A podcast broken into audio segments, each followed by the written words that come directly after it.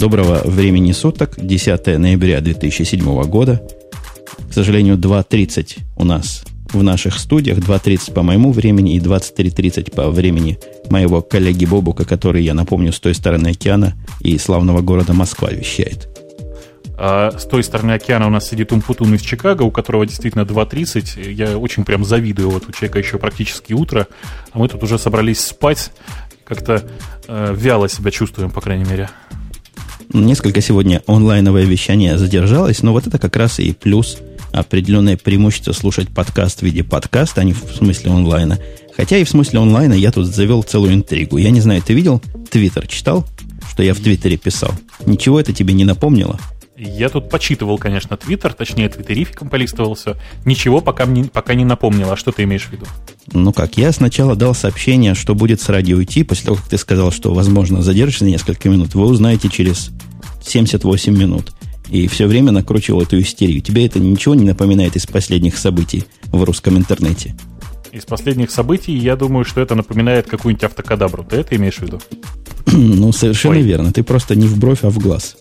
Что-то там мойкаешь. Я просто не в глаз, а в микрофон. Я только что стукнул головой по микрофону. Ничего страшного. Это потому что голова большая или микрофон очень большой. Да, действительно, похоже мы... Специально я, похоже, на автокадабру сделал, чтобы вот такой переходик сделать. К сожалению, у меня на автокадабру есть обида. Вообще, кого надо приглашать в первую очередь? Ты догадываешься с одной попытки? на автокадабру, я думаю, что нужно ну. приглашать э, не то чтобы автолюбителей, а автознатоков таких, знаешь, серьезных специалистов, мне кажется. Ответ неправильный. В первую очередь надо пригласить таких обозревателей, как мы с тобой. Чтобы мы а. могли чего сказать хорошего. Потому что сегодня я могу посмотреть только на обзор интернетных штучек и с чужих слов чего-то сказать. Мы, конечно, с чужих слов никогда не стеснялись рассказывать. Но, тем не менее, что-то непорядок. Нет, честно говоря, Мио меня пригласил. Но в это время я как-то там не был, и приглашение было ограниченного времени. Не успел, не попал. Я бы на их месте нам бы просто подкрывал по аккаунту и вот впустил бы. Да, это, знаешь, такая нормальная практика завести прямо ну, именные аккаунты, то есть Умпутун, Бобук, подписать там пароли какие-нибудь и выслать просто уже, что вот пароль у вас такой-то, заходите. Да, это интересная идея. Вообще очень правильный, кстати, метод. Надо вот взять себе на заметочку. Очень правильно так приглашать э, не то чтобы звезд, а людей, которые это готовы э, спрейдить, распространять в мире. Э, на самом деле у меня на автокадабру другой зуб. Я посмотрел на этот сервис так очень обзорно и понял, что там нет ничего про мотоциклы, а про машины мне не интересно. Вот так. Ну, я вот, я не знаю, ты обзорно, у тебя есть вход туда, или ты такие же картинки обозревал, которые я Конечно, обозреваю? я обозревал такие же картинки, как и ты, ну, плюс я еще поговорил с теми людьми, которые там зарегистрировались и посмотрели, что это такое внутри. Ну вот давай все-таки скажем пару слов, хотя практического смысла в том, что мы говорим, маловато. На автокадабру, насколько я знаю, пускают далеко не всех и далеко мало кого пускают. Там сотню пустили, я не знаю сколько, совсем мало приглашений. Говорят, раздавали. Итак, это такой хабр-хабр для любителей авто. Я думаю, этим все сказано. И картинки, которые вы можете найти на интернет, но я сейчас дам ссылочку прямо в чат – чтобы вы могли на это дело посмотреть. Так вот, картинки сильно напоминают дизайном, стилем, вообще сильно напоминают Хабр. Ну, Хабр такой для любителей четырех колес. Ну, на самом деле, тут надо просто понимать немножко российские реалии. Дело в том, что в России есть один главенствующий такой э, автофорум, это Автору и все остальные до него по посещаемости не, не дотягивают примерно на 2-3 порядка. Ну, в, в разных ситуациях по-разному. При этом автору это очень-очень архаичная такая вещь, которая э, образовалась там в конце 90-х и с тех пор э, выглядит так же практически внутри, в конференциях, как и выглядела в 90-е годы. Сейчас реалии немножко другие, и автокадабра, понятно, очень, очень в тему. Э, хотя, еще раз повторюсь, я категорически не понимаю, ну, блин, сделайте мотораздел, я там буду постоянно сидеть, честное слово. А у меня такой принципиального характера вопрос, скорее, чем не принципиального. Вообще это надо кому? Вот ты любитель мотоциклов, ты там будешь сидеть и про свой любимый мотоцикл разговоры разговаривать. Э, я не буду там разговоры разговаривать. Понимаешь, это э, такие конференции, это место, где э, встречаются разные люди для того, чтобы поговорить на приятную им тему. В первую очередь это вот оно. На самом деле на Автору огромное количество разных форумов, и не все они касаются автомобилей. Просто это форум для любителей автомобилей. Понимаешь? Ну, с трудом. Вот я, не, не, я вообще с трудом понимаю, кто такие любители автомобилей, Потому что, в моем понимании, в последние, наверное, лет 15 автомобиль – средство передвижения. Ну, еще были бы любители, допустим, ботинок. Форум ботинки.ру сделать и говорили, в каких ботинках ходить лучше, какие лучше на зиму одевать, какие лучше летом. Вообще, что за фанатизм ненужный? Э, дело тут не в фанатизме, дело в том, что в человеческом обществе есть такие клики, понимаешь, вот такие сообщества, которые образуются вне зависимости от того, фанат ты или не фанат. Просто вот э, есть две, две явных клики, да, Ав, автомобилисты, в смысле там автолюбители, то, что называется, и пешеходы. Э, и от этого никак не избавиться, потому что одни ездят на машине, вторые ходят пешком это просто уже разделение. А если такое разделение есть, то всегда можно сыграть на э, вот этом разделении, на том, что э, автолюбители очень сильно отделяют себя от пешеходов, а пешеходы очень явно говорят, вот понаехали, тут, блин, ходить не дают по дорогам. ну, с трудом. Позволяет, я, я, скажу, позволяет развиваться я скажу, совершенно. Я скажу, почему с трудом. Потому что я не знаю, как это прозвучит. Возможно, это так себе прозвучит, но я привык, привык в последние годы быть в таких местах, где на автомобилях ездят решительно все, и быть пешеходом – это такая временная функция любого автолюбителя. То есть, поэтому я машины с, с ботинками и сравниваю, они примерно, в моем понимании, одно и то же, хотя, конечно, я немножко лукавлю, или лукавю, в общем, немножко кривлю душой, кривю душой. Смотри, что с словами сегодня у меня явное, явное последствие вчерашней записи Янки после пьянки сказывается – и, и я лично сам с удовольствием слушаю программу «Парковка» на «Эхо Москвы», хотя то, о чем они там говорят, мне ну, совершенно далеко. Там автосалон где-то там произошел, и рассказывают про какие-то концепты европейские кары, которых вообще у нас тут на улице днем с огнем не встретишь, как и всяких других европейских машин. Ну или про переобувание автомобилей для московской зимы. Но насколько мне это актуально, слушатели могут сами догадаться. А тебе это совсем не актуально? Ты вообще не думаешь, что ты как-нибудь окажешься в Москве случайно проездом, например? На своем автомобиле. Ох, это да, это вряд ли, согласен. А, на самом деле, у тебя же Хаммер, да, какой-то? Второй? Нет, у меня Хаммера пока нет. Я мучаюсь на Хонде, а Хаммер у меня в планах. А, отлично. Ты третий Хаммер хочешь, да? Ну, на какой денег хватит? Хочу второй, конечно, но жалко денег на второй Хаммер. Ага, ну просто в Москве этих хаммеров, э, ну не как грязи, но довольно много, по крайней мере, я вот сейчас проехав по Садовому кольцу примерно половинку, ну две, два хаммера точно видел, э, и проблема переобувания этих машин встает в полный рост, как ты понимаешь, в Москве. Э, я к чему все? Вот смотри, вот ты сейчас начал говорить, и я начал тебе говорить, и мы все все время обсуждали какие-то тут около автомобильные вещи. А ты говоришь, что не понимаешь, зачем такой сервис организовывать. Ну, если для, для айтишников есть хабр-хабр, почему не сделать автокадабру для автомобилистов? Ну, ладно, мы с тобой позволяем им жить и существовать. Вперед, ребята. Если нас туда пустите, мы, возможно, что-то более дельное скажем, потому что по картинкам, ну, действительно, судить трудно. Начинание интересное. Такая, такая связь хай-тека с лоу-теком и, и автомобили low-tech все-таки, да? Ты согласен со мной? Ну, я согласен, да, конечно. Как-то у них там всегда с хай-теком плохо было. Но это отдельная тема, почему автомобили делают не компьютерные люди. Но вот как только у нас появится туда заход, мы, возможно, что-то более подробное расскажем. А теперь ты темы видишь открытые? Как-то от меня они отошли. Вот я вернулся. Я вижу, я вижу, но я не вижу, как бы плавно нам к чему-нибудь перейти. А вот есть еще один вопрос про русские реалии. Русские сделали самый надежный бренд Malware, видишь? Да, да, да. И, а мой переход был не такой. Я бы такой переход задал. И если мы уж начали говорить про железки, мы можем немножко сдвинуться в сторону железок компьютерных. Как тебе? О, да, плавно, согласен, да. Плавно. Мы в прошлый раз про этот самый э, Asus ничего не сказали-то. А весь народ просто гремит, и, и вся земля трясется от э, какой же поступи? Победной поступи вот этого мелкого Asus. Слушай, ну я просто, я, видимо, в этом отношении больной человек, потому что я не понимаю прелести этого устройства.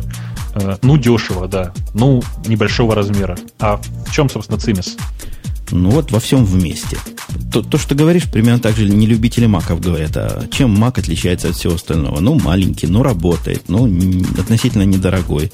Ну, вот, вот, вот.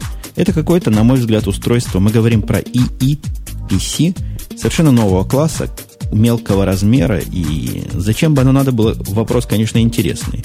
Но я думаю, если бы мне такой попался, и если бы на нем стояла вменяемая операционная система, а там, по-моему, можно и Linux даже ставить, то можно что-то такое придумать. Такой мелкий компаньон тебе. В карман не сунешь, сколько он весит-то. Я как-то веса найти не могу. Но 2 паунда написано, да? Нет, не 2 паунда. 2 фунта это сколько? Не 2 фунта. Это его сравнивают с двухфунтовым. Но если вдруг кто знает у нас в форуме, на вид он маленький. Я прямо видел, как кто-то его на ладони держал, 7-дюймовый там дисплей, ну, ультрапорта был такой лэптоп. Хотя, с третьей стороны, вот эти все ультрапорта было, я не знаю, как у вас, у нас в магазине стоят покрытые густым слоем пыли. Их не то, что не покупают, всякие ваи, а их даже, судя по всему, и в руки не берут, и клавиши там не пытаются нажимать. Угу. Я-то просто еще раз, я категорически не понимаю э, прелести подобных устройств. Для меня 7 дюймов это не 2, не полтора. То есть, как тут вот нам в чате правильно сказали, кто-то хочет MacBook Nano. Представляешь себе, какая была бы няка? Так вот тут то же самое. Я не понимаю, зачем 7 дюймов экран? То есть, я понимаю 5 дюймов, это на ладони. Я понимаю 11 дюймов, это ноутбук. Это Что такой, такое 7? Это такой гипертрофированный ноутбук. ноутбук. Я думаю, Э, вот э, а кому он направлен, как раз тем, кто платит за не ноутбук, простите, а на ладоник. Тем, кто хотел бы на ладоник с большим экраном. Вот есть такие люди, которые любят с большим экраном HP. Помнишь, был такой HP с большим экраном? У меня даже валялся где-то 4-дюймовый. Уже слишком велик для наладонника, на мой взгляд. А тут еще больше, еще дальше пошли в эту сторону и пытаются новый класс устройств разработать. Ну, зачем бы он нужен был, опять же, мы утверждаем, что вопрос открытый, но я вполне могу себе представить, как я кладу эту штучку с собой, несу на работу, и там смотрю, например, DVD-фильмы. Вот такой маленький DVD-проигрыватель. А он для DVD-то не слабоват, нет? Ты не смотрел на его характеристики? Ну, там особо DVD, конечно, не разгонишься. У него 16 гигабайт в лучшем случае флеш-драйва внутри. Там жесткого диска, я так понимаю, вообще нет никакого. Но парочку-троечку можно вполне загнать. Или по сети посмотреть. Нет, по, по скорости он вполне, мне кажется, сможет DVD крутить, хотя это от графики зависит. Стоит он каких-то смешных денег. Опять же, мы плохо подготовились, я не вижу цены, но народ говорит, что цена сравнима с ценой наладонников. Я слышал разные цифры от 200 до 400 долларов. Они, конечно, меня вполне даже себя устраивают. Меня пугает следующее.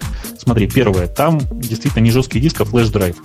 Я, конечно, могу ошибаться, но, по-моему, ресурс у флешей до сих пор довольно маленький по количеству записи-перезаписи. Э, это меня всегда пугало, и я просто с ужасом представляю себе, как человек поехал в дорогу, а у него скончалась флешка. Э, просто, не знаю, ни, ни одна мастерская его просто так сходу и не починит э, следующее. Я не совсем понимаю, вот, понимаешь, формат этого устройства предполагает, что будут активно пользоваться этой клавиатурой, но она ведь слишком маленькая. Я когда-то попользовался довольно активно э, Toshiba Presario, знаешь, такие маленькие ноутбуки. Э, слишком маленькая клавиатура, невозможно же набирать. Я пользовался, наверное, недели две Toshiba, то ли Libretto, что-то вот такое было давным-давно. Вот-вот-вот-вот, да. Примерно именно, такая... именно ими я и пользовался. Libretto и Presario это два примерно одинаковых ноутбука. Ну, не такая уж она и маленькая. Если сравнивать с сотовым телефоном, например, то вполне вменяемая клавиатура. Если сравнивать с наладонником, то хоть какая-то клавиатура есть. Она явно лучше, чем у всяких мелких телефонов.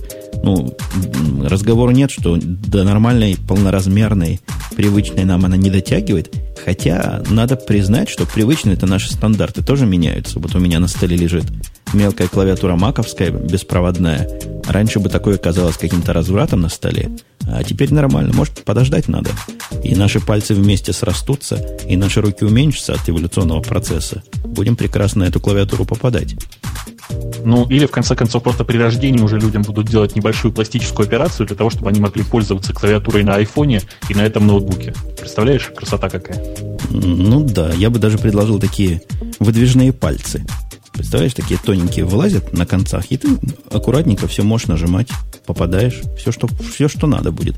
Ну, давай, серьезно говоря. Знаешь, Жень, да. мы с тобой, да, сейчас так скатимся на тему нанотехнологий. Я предлагаю потихонечку куда-то отползать, потому что этот Asus, я не знаю, мы с тобой его оба не видели, разговариваем как- как-то в пользу бедных, как сейчас принято говорить. О, я только обнаружил, что у меня появился добровольный помощник, посылает мне сообщение, вот я открыл его окно, спасибо, AIM, I'm, буду посматривать. У нас действительно ты хорошую тему, тему затеял, которая у, у советских собственная гордость. На буржуев смотрим свысока. У нас сегодня много гордых российских тем. И первая из них русские сделали самый надежный в мире бренд Mauer. Как-то фаерволы, когда так называют, я же вздрагиваю. Ну, в любом случае, да, это, конечно, firewall. Все уже русскоязычные люди давным-давно привыкли к слову firewall, и, по-моему, можно остановиться на этом названии. Речь в данном случае идет о том, что э, Outpost Firewall Pro 2008 э, занял какое-то там первое место в результатах тестирования брендмауэров, проведенного некоторой компанией. Я до сих пор не знаю, что это за компания, честно. То есть я первый раз услышал ее название, как раз читаю эту самую новость. Э, я про этот продукт могу сказать ровно одно. Я им пользовался предыдущей его версией, не 2008, а один раз. Мне она показалась, ну, излишне сложной, и поэтому я просто, честно говоря, забил. Э, поэтому, я не знаю, может быть, она действительно страшно надежная, но интерфейс у нее был совершенно нечеловеческий.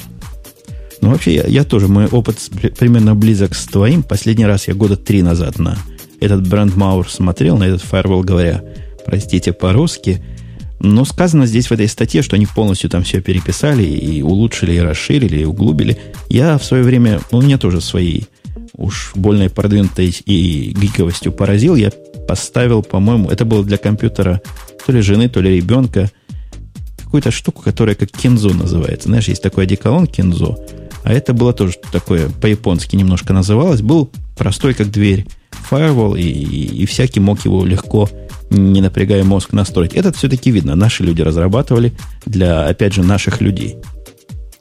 Ну, вот я сейчас прямо вчера буквально поставил э, в э, Bootcamp себе Windows XP для того, чтобы тестировать некоторые наши индексовые продукты. Э, пожалуй, я попробую посмотреть на демо-версию Outpost Firewall 2008, чтобы хотя бы понять, о чем мы говорим. Потому что если они действительно там все переписали, то вполне может быть, что он вполне адекватный, потому что, естественно, функции свои он выполнял и, и раньше нормально. Да, мне подсказывает, что то, что на Кинзо похоже, это, скорее всего, Керрио было, да? Очень похоже. Как-то на Кей называлось. Сто процентов. Гадалки не ходи. Ну, вообще мы так, без всяких наших э, гнусностей, которые мы тут любим подпустить, нас тут с тобой, помнишь, сравнивали с IT-школой злословия. Мы не злословим mm-hmm. вовсе про русский надежный бренд Мауэр. Мы вполне допускаем, что он так хороший, так надежен. Но то, что он лучше, чем встроенный в Windows, ну, это большого ума, мне кажется, не надо. Хотя, хотя тоже, видишь, Microsoft не смогла сделать чего-то лучше, чем они сделали на самом деле. Ты знаешь, я тебе расскажу страшную историю. Я как-то года три назад, когда вот ставил еще одну, одну инсталляцию Windows тогда, я тогда отказался от Outpost Firewall в пользу IPFV, простите. Знаешь, есть такой BSD-шный firewall стандартный. Э, есть его порт под Windows, и он отлично работает из командной строки, и, главное, привычно и хорошо. И именно в этот момент я понял, что я какой-то страшный гик, просто чудовищный, понимаешь? Потому что вместо программы с нормальным интерфейсом я взял какое-то консольное, э, как бы это сказать, э, консольного динозавра для того, чтобы этим всем пользоваться. Ну, возможно. Тому, тем, кто кричат, что отваливается, не отваливается, отваливается явно не у всех трансляция – а отваливаются явно у кого-то, у некоторых, я не вижу никаких следов проблем нигде. Я вижу ответы людей как раз на реальные наши разговорчики, так что не дергайтесь, не дергайтесь, не нервничайте, главное, не орите на весь мир о том, как всем плохо и всякие другие плохие слова. Мы продолжаем наши с тобой рассказы, аудитория нас, судя по всему, все еще слушает. Э, еще одна железная тема, давай уж по железкам. Так долго ожидаемый мною и, наверное, тобою – и, наверное, значительной частью нашей аудитории Table PC от Apple, как бы не дико это а, словосочетание звучало, вроде бы будет делаться. И будет делаться не кем попало, а Asus. Э, меня эта новость тоже очень порадовала. Я где-то в понедельник, что ли, прочитал, что Asus действительно помогает Apple э, разрабатывать вот этот Table PC. Э, что, что я могу сказать? Я уверен, что это устройство мне придется покупать просто потому, что оно мне очень нравится. Мне нравится сама идея. Ну, представь себе взять MacBook, да, оторвать от него клавиатуру в сторону. Э, это же страшно удобная вещь вообще. Сидеть в кресле нормально, я не знаю, читать почту. Если ты помнишь, мы первый раз обсуждали вот эту железку потенциальную, когда какая-то компания сделала такой мод, по-моему, так и назывался, мод Mac или Mac мод, что-то такое. И обещали вот этот мод продавать еще в прошлом квартале, пока ни одного не продано, обещают в четвертом квартале, то есть вот в этом продавать. Слухи говорят, что и в этом квартале не будет, какие-то сложности у них. Вот то, что мы видим на картинке изображено, это вот, скорее всего, этот самый мод. И никакого отношения, понятно, он к Apple не имеет. Моды, я напомню, это такие MacBook переделанные, у которых дисплей как-то оторван, как-то согнут. В общем, представляете, да, как сделать его без клавиатуры. Э, так вот, тогда мы действительно обсуждали и думали, хорошо бы email читать, и хорошо бы по интернету побродить, но с тех пор же большое событие произошло, и ты и я являемся счастливыми владельцами айфона. Да, это именно так. Э, и главное, что я вот сейчас смотрю на ту картинку, которую мы с тобой рассматриваем. Вот я сейчас прямо ссылку дам тоже в чат, чтобы было понятно, о чем мы говорим. Это, конечно же, не таблет э, PC от Apple, потому что мне кажется, что Apple, в конце концов, э, не такая глупая компания и понимает, что использовать стилус для того, чтобы набирать на экране, это, в общем, не то чтобы там, какое-то чудо, как-то чудовищно, это просто прошлый век. Это технология прошлого века. Она сейчас уже давным-давно не нужна, так же, как она не нужна в айфоне. Ну, вообще, ты знаешь, это вопрос дискуссионный. Я недавно слушал какой-то какой IT-шоу, какой-то подкаст, не помню, какой именно был, и там, не поверишь, iPhone как раз за это и ругали. Вот говорят, если к нему ручечку еще в дополнение ко всему, и алгоритм рукописного текста определения, цены вообще не было по устройству. Ты знаешь, чего-то в этом есть. Ты пробовал на айфоне что-то набирать? Это же страшное дело. К клавиатуре этой, по-моему, привыкнуть нельзя. Ни для слепого, ни для быстрого набора. А так Слушай, а написал а я... себе заметочку. Я привык очень быстро. То есть вот я за два дня я активного использования я привык. Вот так вот пишешь письма при помощи этой штуки? Ну, письма не пишу, а там сообщения длиной, я не знаю, там 100-200 символов постоянно. Там в, э, у меня там прекрасно работает Jive, в смысле э, Jabber э, клиент. И я им пользуюсь, в общем, с удовольствием, без, без лишних каких-то проблем. Не, ну 100-200, ладно, 100-200, и я тоже привык. Тут меня пеняют тем, что я говорил, что привык, а сам теперь ругаю. Нет, конечно, к такому привыкнуть можно. Я имею в виду несколько другое. Вот, например, примеры жизни. Надо мне какая-то мысль умная в голову пришла. Хочу эту мысль я умную как-то формализовать, как-то записать, заметочку такую сделать. Что я сегодня делаю? Беру листочек бумаги, там все это рисую, пишу. А если бы я такой же мог сделать и на айфоне, это же приятно было бы. Слушай, а зачем, прости меня? Есть готовое Чтобы приложение диктофон. Есть готовое приложение диктофон. Нажал кнопочку, записал, расслабился. Не, ну мы, конечно, голосовики с тобой, и голосом много чего можем сказать, но, например, вот эту диаграмму классов голосом трудно объяснить будет, так, чтобы потом ты сам понял, о чем говорил не знаю, мне, мне, в общем, довольно легко сформулировать свою мысль так, чтобы я, я себя понял. С другими бывают проблемы. Вот с собой у меня вот таких проблем обычно не бывает. Не знаю, мне кажется, что ты преувеличиваешь. Что это за звук, кстати, был? Это у меня бибикнуло чего-то, как-то и в шоу попало странно. Как-то у меня все тут с чем-то совсем-то соединилось. Я выключил динамик. Не знаю, бывает у меня проблема, потому что я, во-первых, над несколькими проектами сразу работаю, переключаться надо – Видать, ты молод еще, и мозг у тебя гибок. У меня переключение иногда вызывает напряжение. Не сколько между проектами, особенно когда и проект на другой язык. Вот как-то, а, особенно между питоном и Java, переключение не то что болезненное, но существенное. Вот я заставляю себя сделать клик и переключаюсь. На C++ такого не происходит. А вот Python и Java какие-то два параллельных в моей голове мира. Занимает, наверное, часа два полностью адаптироваться уже к новой к новому языку, к новому проекту. Это немало, в общем. Слушай, э, раз уж мы пошли в такую глубоко гиковскую тему, а ты не пробовал джетонов вместо питона пользоваться? Знаешь, есть такой проект Джетон называется. Это реализация питона, которая работает в JVM. Соответственно, использует все библиотеки Java, можно использовать без лишних проблем. И вообще... Ну, я, я, ты на, на нее смотрел пристально. Я попытался на него, на этот Джайтон посмотреть. Он какой-то старый спек питона реализует. То ли 2.1, то ли 2.2. Нет, сейчас уже, конечно, была. Сейчас, сейчас 2.2 и даже местами 2.3. Э, собственно, я всеми новшествами там 2.4, например, и не пользуюсь. Конечно, 2.5 мне нравится намного больше. Э, но в случае, когда вот просто нужно что-то быстро к джавовскому приложению написать, э, на Mac это периодически случается, некоторые приложения написаны на Java. Э, вместо того, чтобы писать на Java использовать Jeton, мне очень нравится. Надо попробовать, действительно. Но меня остановило как раз вот его спек. Я когда смотрел, меня удивило, как сильно он отстает от, от последних версий. И у меня во многих местах 2.3 это просто must-have. То есть все его новые штучки там в некоторых местах у меня используются. Хотя я уж, честно говоря, не помню, чем так 2.2 сильно от 2.3 отличался. Возможно, я какую-то фигню несу. Ну, ну да ладно. Ну да ладно, мы все ждем Table PC от Apple, который как-то надо назвать красиво. Какое бы ты название придумал для этого Table PC? Это же не PC. Table Mac его тоже называть как-то глупо. Mm. Слушай, что-то меня даже вот ничего в голову не приходит.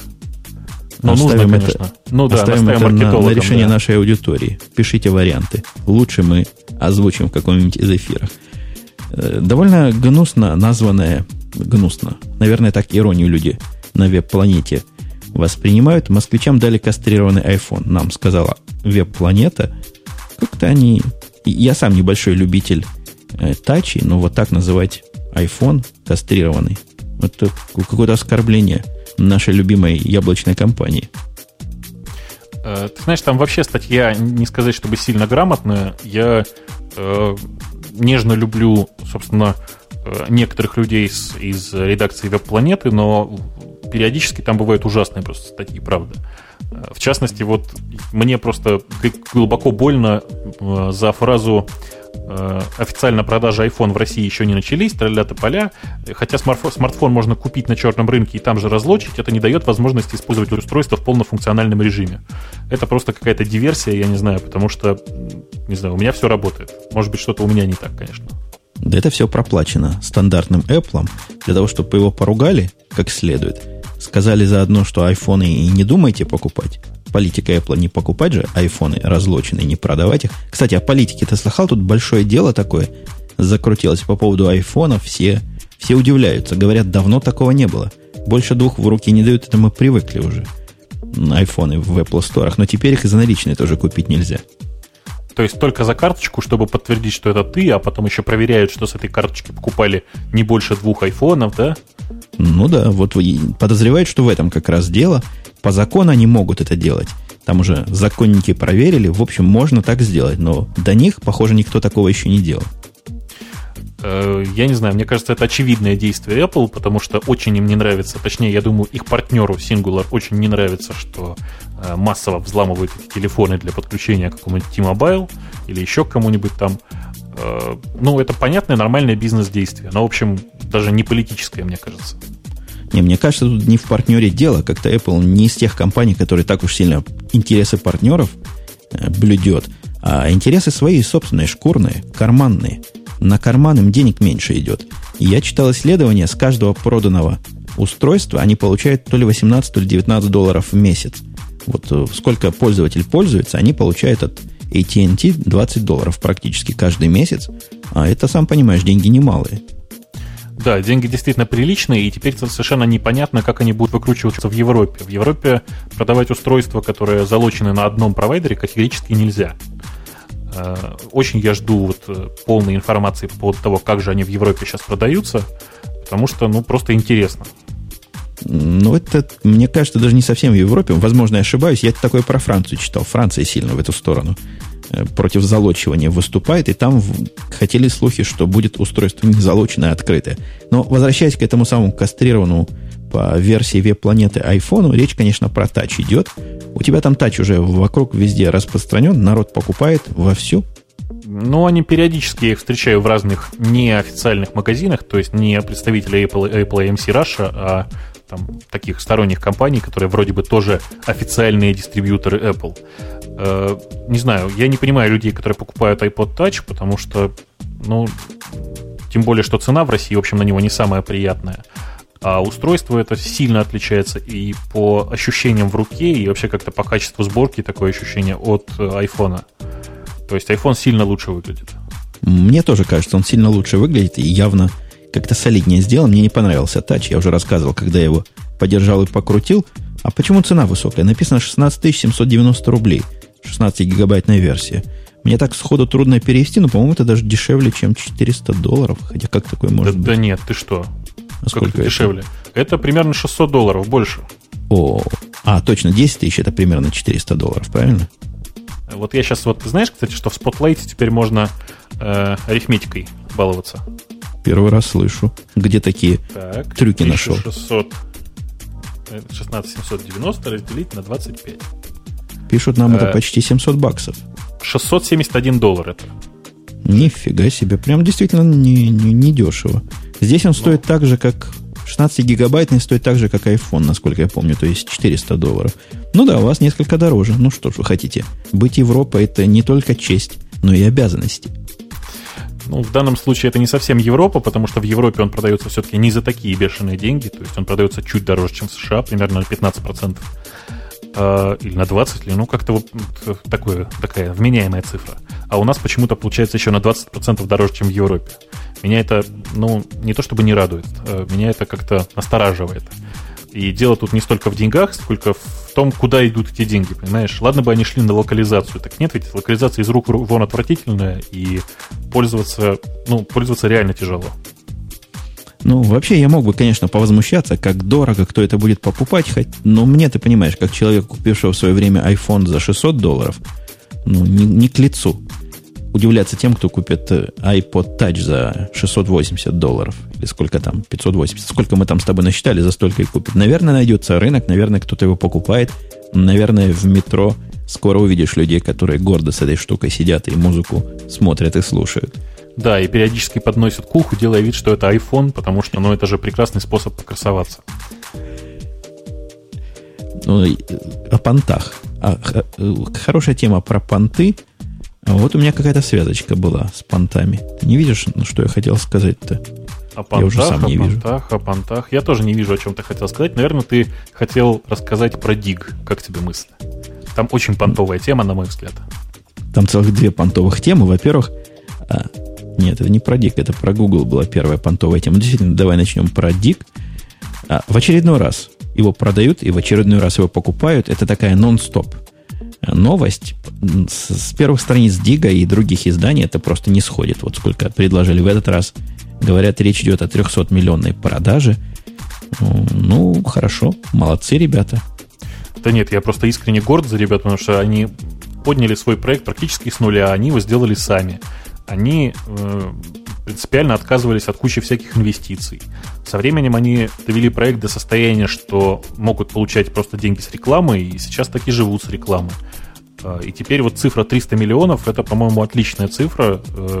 Э, я не знаю, если их сейчас действительно кто-то купит э, за эти деньги, э, я думаю, что мужикам надо настаивать на том, чтобы оставить себе какую-то часть акций, потому что это, очевидно, не то чтобы сервис будущего, да, но сервис, который еще следующие пять лет явно будет приносить деньги. Ну, Дик, несомненно, полезный сервис. На мой взгляд, он является явным примером и явным ответом тем, кто кричит Web 2.0 это отстой и, и сакс. Вот это пример отличного сервиса, который пользуется, которым много кто пользуется. Мы пользуемся в подготовке этого шоу. Я пользуюсь как одним из основных источников таких хай-технических новостей для себя. Хотя, надо сказать, в последнее время Дик становится все более и более предсказуемый. Если раньше на Диге мне удавалось найти что-то этакое, что-то этакое интересное, чего больше нигде нет, теперь, открывая первую страницу его, получаешь вполне предсказуемые там новости, которые уже где-то слышал. Ну, это, наверное, другая сторона и правая или левая рука его более и более растущей популярности. Э, мне кажется, что ты просто не стал неправильно им пользоваться. Сейчас Дик это, конечно, очень такое э, менее гиковское средство, чем был раньше, потому что раньше можно было действительно получить там все свежие новости, и именно в том ключе, который меня очень радовал. Сейчас это более э, такое более популярное, более человеческое средство для, для, для получения новостей, а для того, чтобы вернуться к старому режиму, нужно просто подписаться на RSS совсем новым и как результат ты получаешь не первую страницу, а просто новости таким сплошным потоком. Да, ты их отсеиваешь глазами сам, в отличие от э, стандартного диговского метода. Тем не менее, зато ты получаешь много-много интересных ссылок.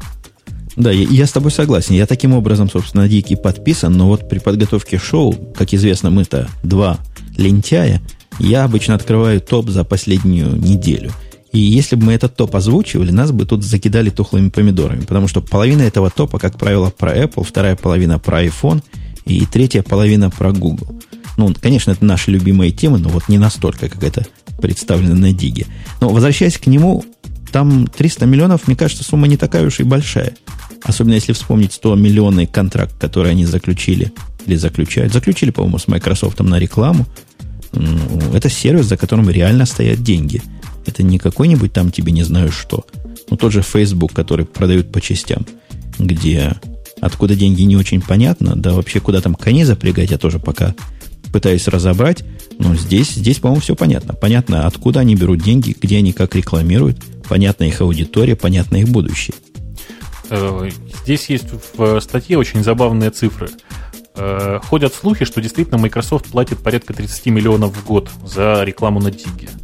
Э, цифра очень приличная, тем более, что там действительно, в общем, работает в конторе, которая обслуживает весь этот дик. Там 5 человек, что ли, их суммарно вместе с, со всей администрацией. Э, понятно, что 30 миллионов это очень приятно, и я думаю, что у ребят уже не по одному Porsche в гараже стоит, и вообще они хорошо устроились. Я не совсем понимаю, зачем его продавать, тем более, что ну, что такое 30 миллионов, 300 миллионов, да? Это, в общем, 10 лет нормального существования. А ведь Дик еще развивается, и в следующие 2-3 года у него будет там не 30 миллионов в год от Microsoft, а я думаю, и до 100 дойдет. Ну, ты как-то деньги неправильно считаешь, потому что... Сколько ты посчитал? 30 миллионов это 10 лет, да? Да. Ну, если ты вложишь эти 30 миллионов под какой-то нормальный процент, то, в принципе, ты не успеваешь, не успеешь потратить, мне кажется, всю эту сумму. Ну, ну, это, конечно, вопрос другой, а вот я Facebook упомянул. Ты на Фейсбуке находишься, дорогой mm-hmm. ты мой человек? Я на нем не нахожусь, но я там бываю. То есть ну, я зарегистрирован, я... все, то есть мне... Ты, ты, да? ты почему меня в друзья не взял? Я тут согласился с их предложением наглым. Конечно, наглое предложение, конечно, для параноиков пойти по вашему э, по вашему Gmail и найти все контакты и добавить их. Он пробежался, добавил мне там контактов все, в общем, люди, которые со мной когда-то переписывались, добавил их всех, вот ты пока не отвечаешь. А ну, зайди и немедленно ответь. Но я, собственно, не к тому клоню. Я клоню к тому, что зашел я туда исключительно для пользы и радости нашей с тобой аудитории. Вот на такие жертвы иду. Посмотреть, в чем же там суть. Является ли он действительно таким MySpace 2 для взрослого населения, понять, чего люди в нем находят, вот эти все массы, и миллионы. И, и самое главное, и наша тема-то сегодня звучит, исследователи посчитали, как считают, не знаю, что Facebook более популярен, чем порнография. Ой, прости, прости, я не смог сдержаться. Ну, что можно сказать? Я очень рад за ребят из Фейсбука. Это действительно феноменальное достижение. Я не знаю, как они считали. Э, я вообще слабо понимаю, как что-то может быть более популярным, чем порнография, э, особенно в интернете. Э, я думаю, что они просто считали не как это сказать, не, не человеческую посещаемость, а там какие-нибудь клики, например, еще что-то. Безусловно, человек на Фейсбуке, если он там находится, проводит просто на два порядка больше времени, чем он проводит на порносайте. Это очень такая как это сказать, человек, попадая в, в Facebook, оказывается в плотном клею, как это сказать. Э, ему просто, в общем, нечего делать, кроме как постоянно сидеть в этом Фейсбуке, потому что тебе постоянно приходят новые сообщения, у тебя постоянно просит кто-нибудь добавить тебя в такую-то группу, э, я не знаю, твои друзья периодически что-то меняют в своей анкете и так далее. То есть там э, ты можешь там просто постоянно жить. Ну вот я, я после того, как добавил себе вот, вот, вот, вот это все, произвел всю эту акцию с Фейсбуком, пришел ко мне ответ, самый первый от моего бывшего начальника. Мой бывший начальник оказался тоже. Он у меня в списке контактов в Фейсбуке. И зашел он туда примерно с таким же, э, движимый примерно таким же, как и я. Он ищет, чем бы бизнес сейчас начать. И он зашел посмотреть, где же тут все эти миллионы. Посидевший в этом Фейсбуке, он мне рассказывал три месяца, он так ничего не понял, зачем все это надо и что он там делает. И он сказал с горестью, что согласно этому Фейсбуку, ты у меня, Евгений, единственный друг – Ну, э, надо же понимать, что Facebook это все-таки, э, несмотря на то, что более такая, более взрослая версия MySpace, как многие говорят, тем не менее Facebook это очень молодежная вещь сама по себе. Это вещь про общение людей между собой. И если человек сам по себе не общительный, то ничего с этим не поделаешь. Ну вот я пытаюсь понять, это второй сайт, который я пытаюсь понять, зачем не нужен. Первый сайт третий. Первый сайт был Twitter, и я понял. Мне действительно нужен хорошее дело Twitter, хотя раньше я весь этот микроблогинг ругал. Второй я пытался понять, извините за, за, за наезд, вот это я, Яру. Вот это я не понял пока, зачем мне надо. Показалось мне, что я слишком продвинутый для Яру и слишком не домохозяйка. И вот теперь Facebook у меня третий на очереди. Может, дойдет до меня когда-нибудь, как до жирафа. Да, я думаю, что тебе это действительно не нужно, потому что все это сервисы в первую очередь для молодежи, а мы с тобой уже немножко вышли из этого возраста, чуть-чуть, скажем так. То есть мы еще не очень старые, но уже не очень молодежь.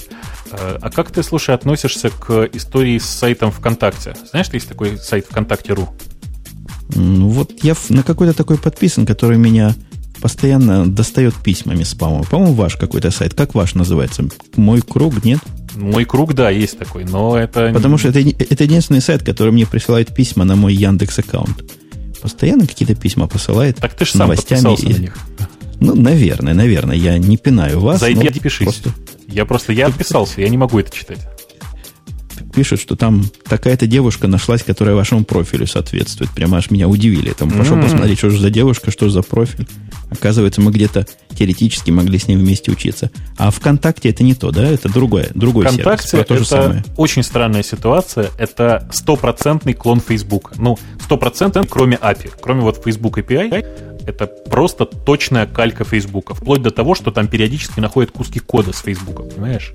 Это тот же практически дизайн, это тоже там стилистическое оформление, это просто практически точная калька. Что, говорят я... по-русски спионерили? Да, я вот в этом отношении мне очень обидно эм, как раз вот как русскому человеку мне очень тяжело воспринимать подобные ситуации, потому что, с одной стороны, я хорошо понимаю, что ребята молодцы, ребята э, своими силами подняли э, клон Фейсбука, который сейчас очень популярен в России.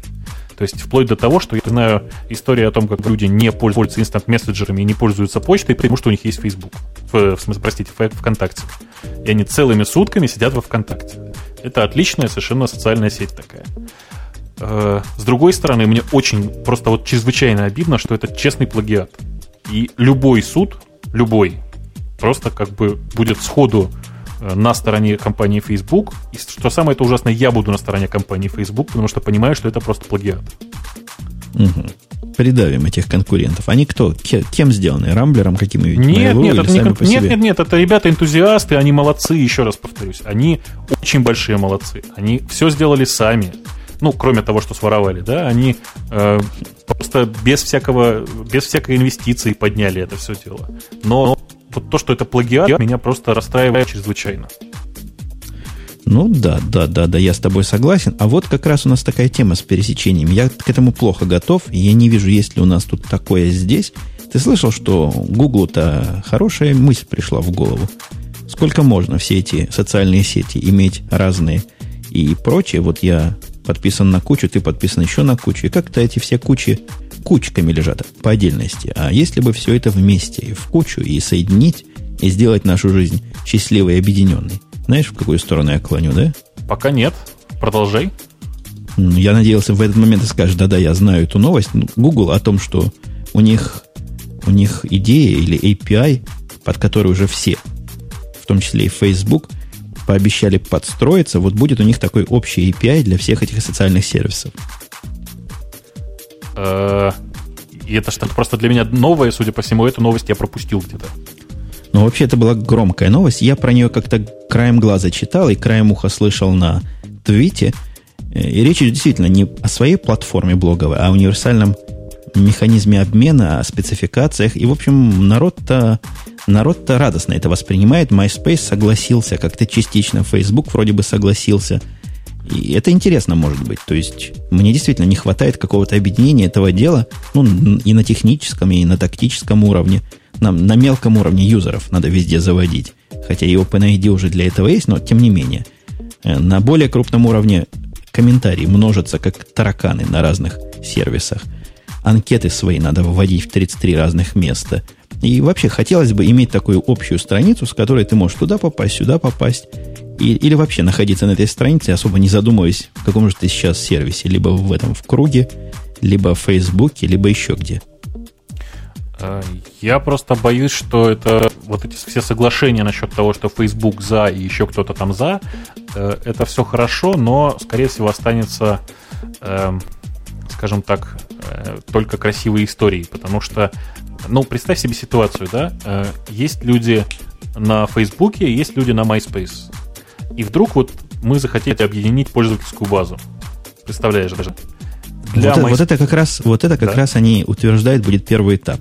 Первый этап они хотят сделать транспарент переход пользовательской базы с одного сервиса на другой. Это просто автоматически будет означать, что MySpace начнет терять пользователей еще интенсивнее. Потому что сейчас их ну, во многом останавливает то, что вот на Фейсбуке нужно будет заводить отдельный аккаунт, возиться, что-то еще. А на самом деле э, ну, для MySpace это просто вот сейчас жизнь, потому что MySpace постоянно сейчас теряет долю в вот в этой вот, как это сказать, пачке социальных сетей, и да, конечно, доля это не показатель. Тем не менее, и аудитория растет уже не так интенсивно. Я думаю, что немногие согласятся участвовать во всем этом хозяйстве. Ну, вообще, вот точно такой вопрос и звучал как раз примерно так, сформулирован в твите. Спрашивали, а нафига козе баян?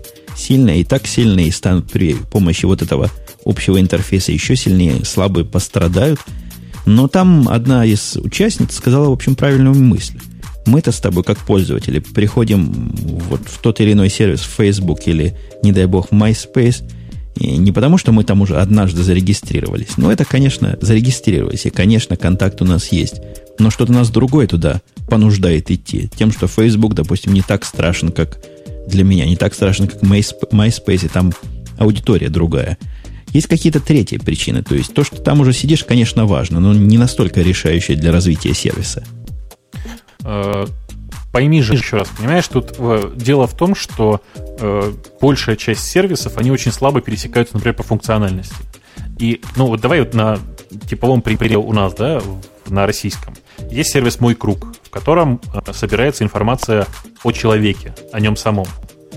Э, он там пишет, где он работает, где он работал. Вообще, мы, честно говоря, вот с моей точки зрения, «Мой круг» — это э, такая виртуальная, как бы это сказать, не то что визитка, а виртуальное резюме, что ли. Оно про работу в основном. А есть, например, Live Journal, да, или там, я не знаю, Blogspot. Не, подожди, котором... подожди. Мо- да. Моему кругу явно Э, опять же, возможно, они как-то вместе, это одно и то же по-разному называют, но вот одноклассники.ру, это не то же самое, разве? Нет, это совершенно разные вещи. Никакой вот связи круг, вообще. Подожди, в мой, мой круг это Яндексовский. Я туда ввел, он меня там спросил всякое разное, где учился, где работал, показал мне похожих людей, чем от одноклассников отличаются. А, ну, например, тем, что одноклассники это в первую очередь развлекательный сервис. Э, это сервис, в котором ты, не знаю, просто живешь и общаешься. На мой круг ты обычно приходишь для того, чтобы оставить там свое резюме. Еще раз скажу. Вот, э, прости меня, но для меня я воспринимаю мой круг исключительно как средство, я не знаю, для того, чтобы поддерживать свое резюме в актуальном состоянии и при этом постоянно, как бы это сказать, э, не то чтобы искать работу, да, а постоянно находиться на рынке, понимать, что там происходит. Э, и мне кажется, что большая часть людей на самом-то деле мой круг использует именно как э, средство общения по работе. Одноклассники это совершенно другая история. Это сервис во многом похожий, но там первичная информация, где ты учился.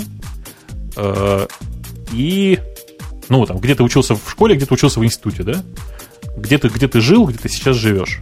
В моем круге первичная информация, где ты сейчас работаешь или где ты работал до этого. Во, -во. А, вот в этом месте я тебя останавливаю. Ты видишь, мы уже нашли две существенных общих части, какое-то пересечение этих двух сервисов. Вот во всяком случае в том плане, как найти с кем то когда ты где-то работал, они оба подходят. Возможно, это левая функция одного и правая функция другого, но оба подходят. Разве не, не было бы нам с тобой, как пользователям, бог с ними, с авторами сервисов, они о себе сами позаботятся, приятно ввести про себя один раз информацию в тот же MyKруг или в тот, те же Одноклассники и не заморачиваться потом переносом ее по подчисткой или переносом, переводом своих контактов. Ну, представь, какая жизнь была прекрасная. Э, ты понимаешь, какое дело? Я вот э, свой аккаунт на там, Одноклассниках со своим аккаунтом на моем круге связывать бы никогда не стал. Потому что на моем круге у меня честно написано, где я работал, где я работаю, где я хочу работать. На Одноклассниках я, конечно же, для того, чтобы знакомиться с э, людьми э, новыми, потому что большая часть этих сервисов, оно не только про восстановление старых контактов, но и про новые знакомства. Так вот, я бы разумеется, в, там, на Одноклассниках написал, что работаю я, скажем, я не знаю, в «Газпроме», заместителем генерального директора и получаю бешеные деньги. Ты же понимаешь, насколько я бы после этого становился выгодным женихом.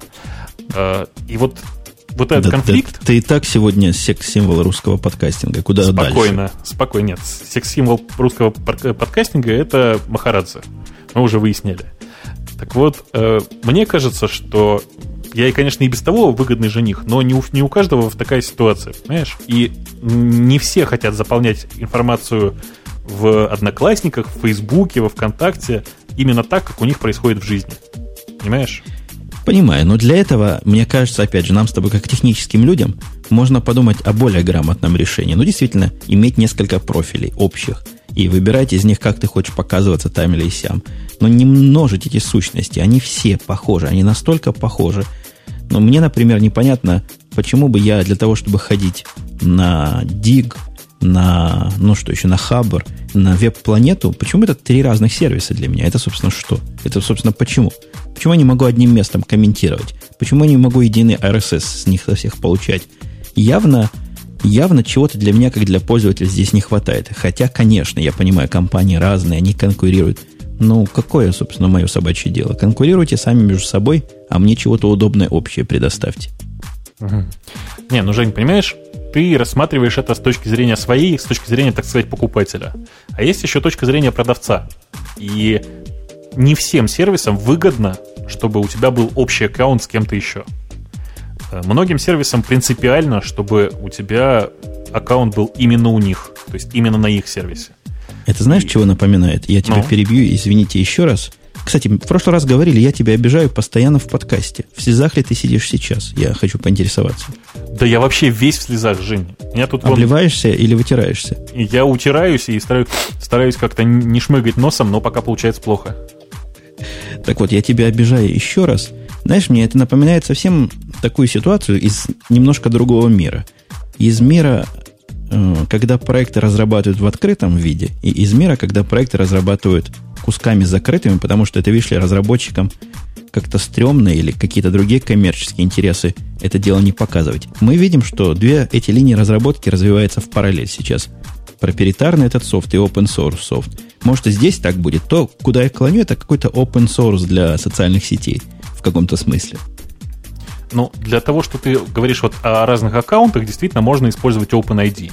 Но, понимаешь, э, там не получается использовать OpenID всегда. То есть для того, чтобы оставить комментарий, ты, конечно, можешь использовать на любом сервисе OpenID, и это очень правильная идея.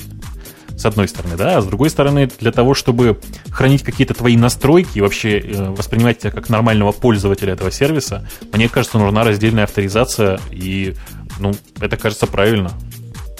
Ну вот вам все зло- злопыхатели, которые говорят, что мы тут всегда поем под одну дудку. Некоторые даже злые языки говорят про проплаченную дудку. Нет, вы видите, у нас два мнения. Два мнения не сошлись. И я думаю, мы так и оставим их не сошедшими. Пусть они где-то там впереди, вдали, как прямые пересекутся э, в неевклидовом пространстве. А мы про смак руморсов, то есть со слухового сайта такого, совершенно не слуха, а совершенно достоверная информация о том, что ожидаемый многим апдейт MacBook'ов произошел, вышел, и вот новые MacBook'и уже в продаже. Не совсем то, что я ожидал, я не знаю, как ты, но я ожидал нечто более другого. А именно поэтому, именно потому что большая часть людей ожидали сильно большего, это был очень тихий запуск, то есть просто закрылся Apple Store и потом открылся уже с новыми MacBook'ами. Э, обновление в данном случае коснулось в первую очередь чипсета, на котором все это построено, то есть вот этой базовой архитектуры. Они наконец-то переехали на Санта-Роза, и, ну, я не знаю, что тут еще сказать. Это действительно правильное движение вперед, э, просто тихое, спокойное обновление линейки, обновление чипсета. У них теперь всего две скорости, две тактовые частоты, процессоры 2.2 и 2. И цены не поменялись, то, что они любят в последнее время делать – Цена на черный как была полторы тысячи долларов, так и осталась. Беленькие тоже стоят столько, столько, сколько стоили. Очень приятно, что по расширяемости теперь он стал сравним с iMac. Можно туда засунуть 4 гигабайта памяти, я читал. Можно засунуть 250 гигабайтный диск туда. В общем, такой хороший, трудно сказать, косметический апдейт, потому что косметика-то не поменялась, но с точки зрения начинки я бы назвал такой последовательный, плавный косметический внутренний апдейт. Ну, ты, собственно, подтвердил мои слова, да, что это просто даже нельзя сказать апгрейдом, да, это действительно просто апдейт архитектуры. А, мне вообще нравится, как развивается линейка MacBook'ов, несмотря на то, что я бы предпочел всегда MacBook Pro. А, линейка MacBook'ов развивается очень плавно, очень как-то грамотно, без лишних рывков. Вообще, как ты знаешь, не по-эпловски, я бы сказал, потому что Apple очень любит такие большие, сильные шаги, а MacBook развивается очень постепенно, очень красиво. Я не знаю, я просто вот искренне доволен тем, как развивается эта линейка. Да, его, простите, его развитие просто предсказуемо, что в Apple редко когда бывает. Но всякий нормальный человек, если бы не ждал слухов и спекуляций, предположил бы, что вот действительно следующий шаг новый чипсет, памяти добавить то, что надо. Как раз каждому. Кстати, они еще поставили новую э, встроенную графику GMA X31 0.0, говорят, это большой шаг вперед. Я как-то не очень понимаю, в чем тут шаг. Можно ли будет теперь на этой графике в более быстрые игры играть, но народ, некий народ в восторге, который понимает разницу между тем, что было сейчас, и тем, что было до этого.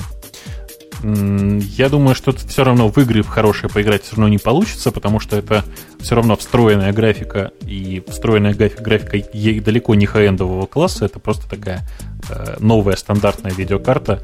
Она, кстати, это, в общем, первая нормальная видеокарта для чипсета Rosa. В смысле, такая, такая как была с i810 и вот этой длинной, длинной серией э, графических карт для ноутбуков. Э, я не знаю, тут, по-моему, действительно больше сказать нечего. Мне кажется, я, кстати, что, да? я, кстати, читал, что Санта-Роза называть эту штуку не, неграмотно. Типа Санта-Роза это не только чипсет, но... То есть это не только чип главный, но весь чипсет и все обрамление. Там не хватает, например, для Санта-Розы, люди где-то писали или разговаривали про это, например, интеловского Wi-Fi какого-то особого. То есть оно какое-то условно Санта-Роза по процессору и по другим околопроцессорным частям, но вот не вся она. Санта и не вся она Роза. Ну, будем тогда называть ее просто архитектура Санта. А, там кому уже Клаус, кому Роза, там по вкусу как-то разбавим это дело. А, я не думаю, что здесь какая-то проблема в том, что это действительно не полностью поддержанная архитектура Санта-Роза. Просто в Apple в этом отношении относится без фанатизма к интелским платформам. Это замечено уже, в общем, не на, первой, э, не на первом поколении MacBook'ов интеловых. А, я не знаю, я, честно говоря, не парюсь по, по этому поводу.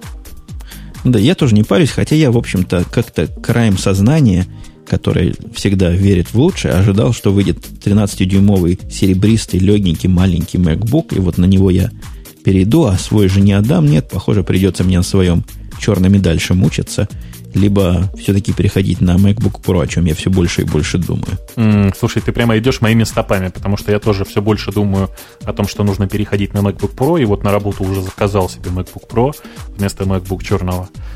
Очень хочу потихонечку переехать.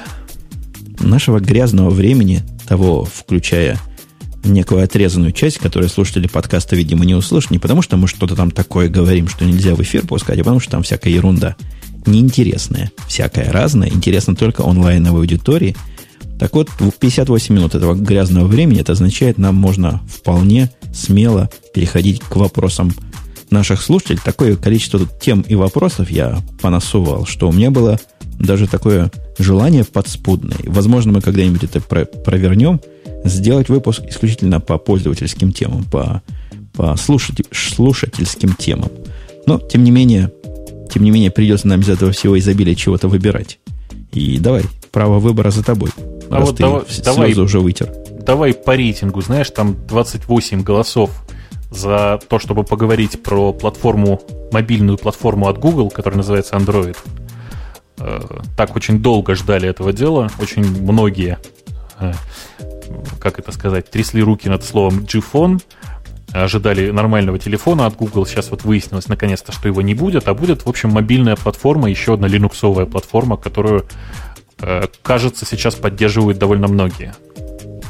Да, это некое разочарование для, для массы народа. Я так понимаю, ты тоже ждал телефона, потому что ты мне эту новость первый послал, видать, следил за всем этим делом. Народ весь в слезах. Говорят, где телефон от Google? Не будет телефона от Google, а будет еще один комитет сколько там, 34 фирм, Э, получится чего из этого альянса, не получится, трудно сказать. Альянсов таких масса. Некоторые мертворождены, некоторые чего-то такие генерируют. Но тут Google вроде бы стоит. Хотя у Google тоже мертворожденных детей немало.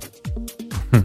У Гугла действительно довольно много не самых удачных проектов. Вот, не знаю, всеми любимый Gmail Гуглом считается не самым удачным проектом. Google Reader считается не самым удачным проектом. Знаешь, дай нам бог с тобой ну, парочку таких вот не самых удачных проектов запустить, и, в принципе, можно оставшееся время и не работать больше. Э, я думаю, что у Google с Android все получится. Просто это будет не очень быстро, потому что это действительно очень большой альянс. Там 34 фирмы — это дикое совершенно количество людей. Если с каждым согласовывать все, что происходит, то мне кажется, что э, разработка затормозится просто практически до нуля. То, что сейчас у них разработано, я насколько понимаю, это базовые, базовые приложения и э, просто операционная система, никакого готового средства для запуска вот прямо сейчас телефона еще нет. Э, обещают, что будут первые устройства во второй половине 2008 года. Вот я пока не верю что-то. А ты как себе представляешь этот Android? То есть это спецификация на операционную систему, это спецификация на какие-то расширения, видимо, связанные с телефонией и мобильностью, да? И, видимо, какой-то набор пользовательского софта. То есть такая, как бы такой Linux вместе с гномом и вместе со всеми драйверами, вот специализированный для специальной, для особой платформы. Э, я думаю, что это действительно просто линуксовый э, очередной дистрибутив для околомобильных э, средств, который, э, ну, как-то как-то будет развиваться. Вот главное в данном случае это развитие, потому что большая часть линуксовых средств для телефонов, которые я видел, они проживали год, два, три и умирали. Ну вот я, вот это слово платформа меня немножко напрягает. Можно ли в этом же контексте платформой Ubuntu назвать? Ubuntu это платформа. Если бы 10 фирм согласились, что Ubuntu это вот это, было, стала бы она платформой тогда или нет? Э, я думаю, что Ubuntu это вполне себе платформа. Другое дело, что Ubuntu, понимаешь ли, она э, для десктопов, а Android, соответственно, для мобильных устройств, в смысле для хендсетов. Я думаю, что здесь самое главное, видишь, не в том, что это какая-то такая платформа, которая ну, не знаю, будет, будет потенциально работать на всех телефонах, да, а вовсе наоборот. Это средство заставить э, разработчиков телефонов, в смысле железок, как-то генерализовать свое оборудование. Потому что, ну, вот Windows Mobile, когда вышел, он с первых же версий, э, Windows CE еще когда назывался, заставил разработчиков оборудования, вот этого самого стронгармовского, прийти к нормальному, как это сказать, к нормализации железа, понимаешь? Я очень надеюсь, что с телефонами, вот благодаря андроиду, может произойти что-то что такое же. Ага, эта тема была от Dracula X, обладателя желтой майки лидера. Еще была тема от Антона. От Антона о том, что грустная новость. Закончились четырехбуквенные домены в зоне .com, и действительно ужас и кошмар. Меня вопрос технически интересует. А откуда, откуда узнали? Я думаю, что кто-нибудь из э, жителей, как это сказать, из э, админов корневого, корневого домена просто честно поковырялся в зоне и честно высказал, что все четырехбуквенные закончились. Ты знаешь, меня в этом отношении очень радует история, как э, доменные, доменные имена — это как девушки. Все, которые тебе нравятся, как ни странно, уже заняты, но всегда можно найти э, не менее красивую из какой-нибудь другой страны. Так вот, с .com все то же самое. У меня только на меня зарегистрирован вот один трехбуквенный домен, один четырехбуквенный э, с, в зоне .ru. И мне кажется, что все понятно, и, в общем, это нормальная ситуация, чуть дороже, чем ком, но тоже приятно. Я думаю, настанут времена, и недалеки они, когда трехбуквенные, четырехбуквенные домены будут цениться как пятизнаки, шестизнаки или там четырехзнаки в ICQ когда-то ценились. Это будет одна сторона медали. А другая сторона медали люди, которые обладают доменами – будут в области приличном, как бы не рукопожатные. Ну, знаешь, сейчас как тебе ломится какой-то человек с пятизнаком, ты всегда подозреваешь, какой-то он странный человек, надо ли с ним говорить или не надо. Вот так и ты со своим трехбуквенным доменом будут тебя как раз на три, простите, буквы отсылать. Ты не помнишь историю э, времен бума доткомов? За сколько продали домен Sexcom? Нет, Sexcom не при буме продали. Sexcom, по-моему, а. считается а. одним из самых неудачных проданных красивых доменов. Как-то его недавно продали ведь, да? Да-да-да, мы то удивлялись 10, как раз цене его. То ли 10, то ли 12 миллионов. Какая-то дикая цифра ведь была. По-моему, наоборот, маленькая цифра. За такой домен можно было гораздо больше взять. Я открыл, знаешь, я нашел статью. 12 э, миллионов за доменное имя. В конце концов, они отдали. Э, по-моему, приличная цифра. Я не знаю. Мне кажется, что прилично как-то. Ну, при... смотря с чем сравнивать. Тут мы с 300 миллионами Дига сравнивали – за Sexcom я бы запросил, если бы он был у меня 50 миллионов. 50 миллионов? Запор на да. сайт?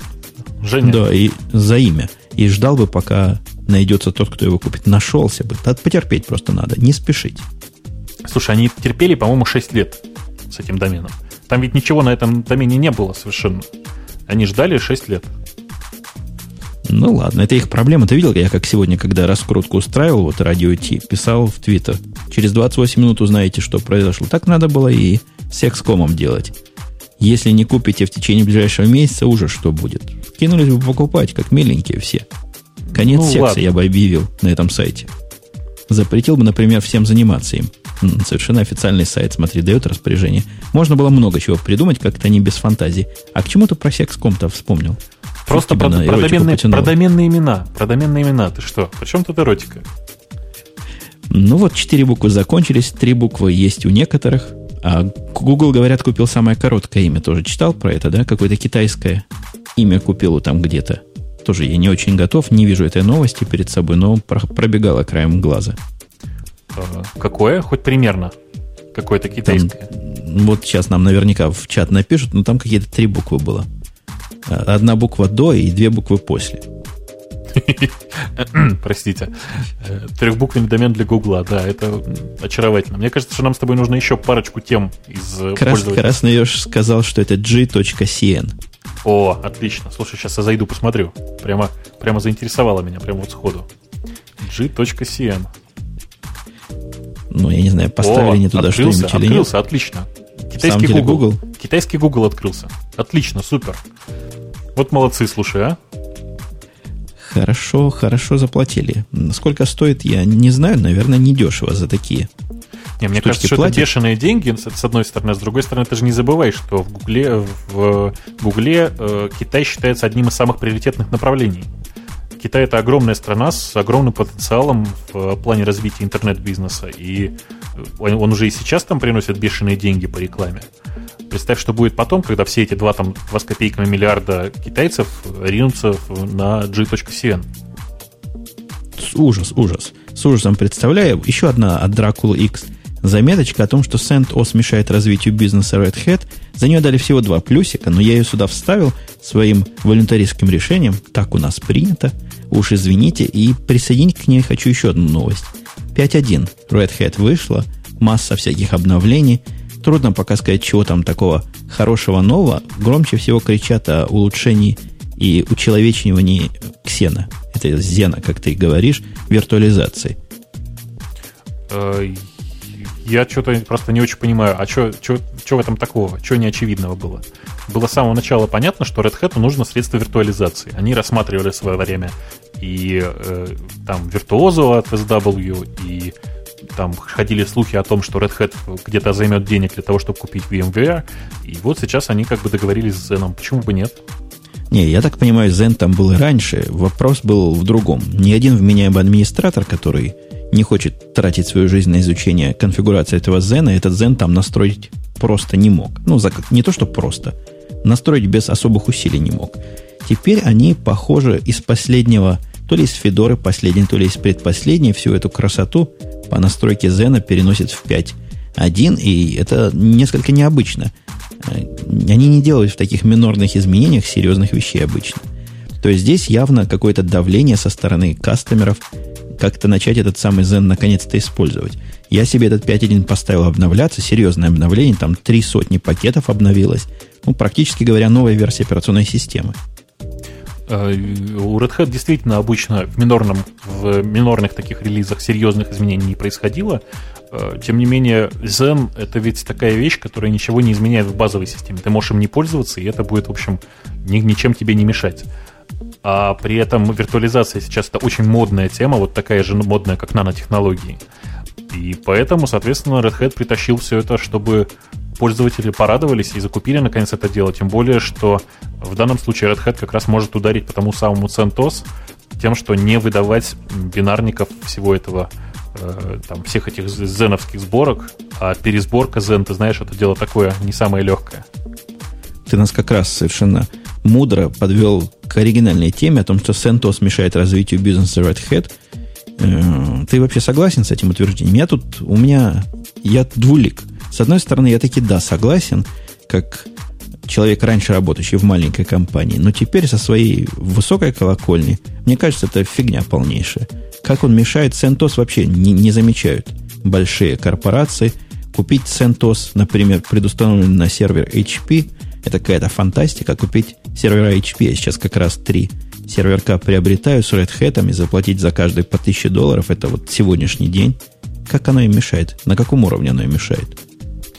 Я не совсем понимаю, о какой помехе в данном случае идет речь, а главное, что я уверен, э, Red Hat сам не считает в реальной жизни, что э, CentOS им чем-то мешает. Я могу объяснить, почему. Это очень-очень просто.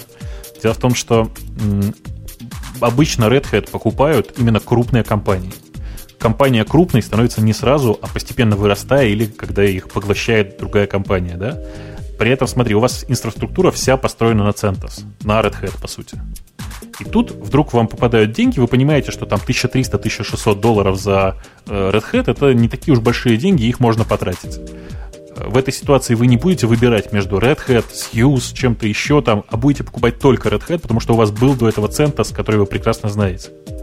И с этой точки зрения я вот э, совершенно уверен, что CentOS наоборот увеличивает количество прибыли, получаемой компанией Red Hat.